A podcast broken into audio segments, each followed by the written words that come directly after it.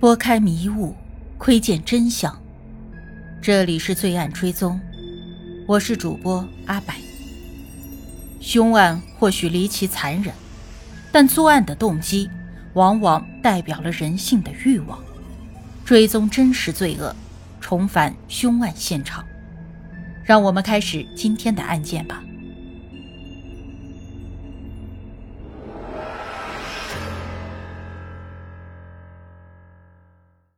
今天我们要说的这个案件呢，发生在一九九三年的马来西亚。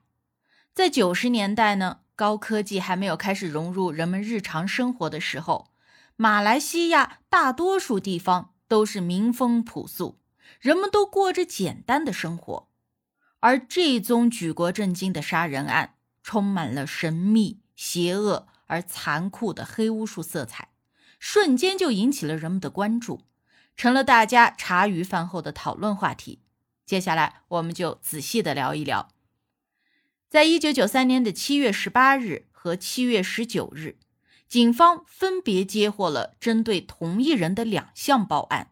失踪的是当时一个州的州议员，四十九岁的拿督马兹兰伊德里斯。这个拿督呢是个尊称，常见呢就在马来西亚、印度尼西亚和文莱。像拿督这样有着重要地位的社会人物的失踪啊，引发了全国人民的关注，甚至就开始有风声指出来，拿督马自兰的失踪内有重大隐情。而这宗案子也引起了警方的高度重视，警方的办案速度也快了起来。但是让警方没有料到的是，他们介入的不单是一宗普通的失踪案。却是马来西亚犯罪史上最可怕的连环碎尸案。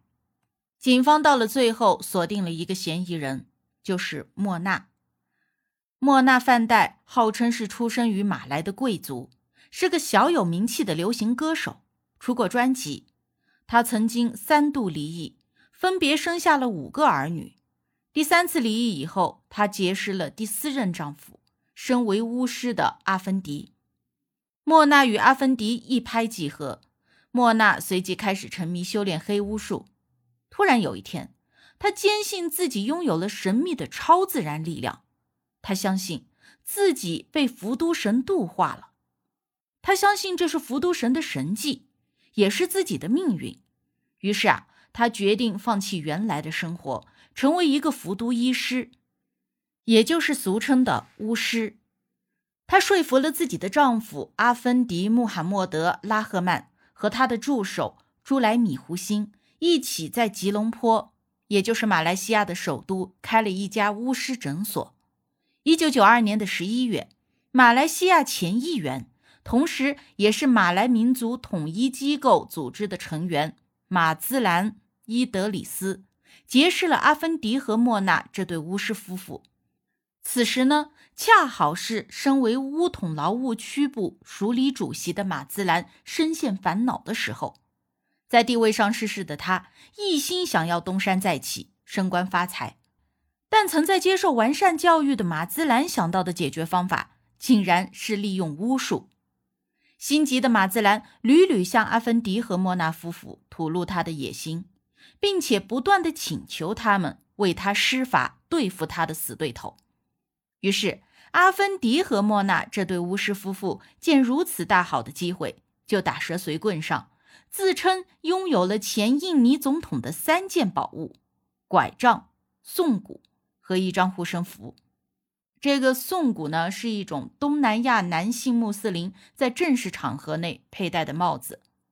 有了这些宝物啊，就能刀枪不入、无往不利，权力和金钱也都能手到擒来。而深信不疑的马兹兰为了得到宝物，不惜提出了以三十一万令吉的巨款以及九份地契，求莫纳夫妇为他施法，让他升官发财。一九九三年七月二日，也就是莫纳夫妇为马兹兰施法的日子，他们告诉马兹兰，施法需要保密，因为如果告诉别人，法术就会无效。于是马兹兰只告诉了自己的妻子。今晚会尽快回家，以后就兴致勃勃地随着他们去了施法地点。他们选了马自兰在郊区四十五公里处正在兴建中的新屋作为施法地点。他们在新屋的中间挖掘了一个大洞，并且告诉马自兰，施法现场已经准备妥当。拿督马自兰，躺下来吧，你会听到很神奇的声音，接着就会有很多的钱掉下来，你从此以后都会过着富裕的生活。莫纳夫妇指示马兹兰脱掉了外衣，然后包裹着毛巾躺进了洞里面，然后他们就会帮马兹兰冲花浴净身。马兹兰迫不及待地躺进洞里，闭上眼睛放松身体，等待着金钱从天上掉下来，想着今天花的钱将会有所回报。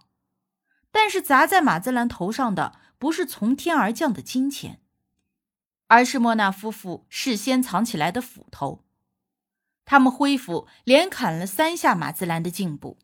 莫娜躲在暗处的助手朱莱米拿着早就准备好的巴冷刀跳了出来。于是他们就开始分尸和清理现场，然后他们就驾着马兹兰的车和他奉上的钱与地契，直赴吉隆坡。从一九九三年七月三日开始，一直到二十日之间，这段时间他们把马自兰的车卖了，然后疯狂的购物。